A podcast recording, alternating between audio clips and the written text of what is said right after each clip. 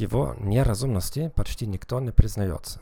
Упомянув об этом, вы провоцируете другого, без надобности. Поэтому не говорите «будь разумным», вместо этого можете сказать следующее. Дай мне посмотреть, понимаю ли я твою позицию. А затем вы перефразируете то, что только что сказал другой человек. Если вам кто-то говорит, почему вы не можете быть разумнее, вы отвечаете. Я веду себя максимально разумно, и если мне повезет, я стану более разумным. Но, видимо, я вижу проблему иначе, чем ты.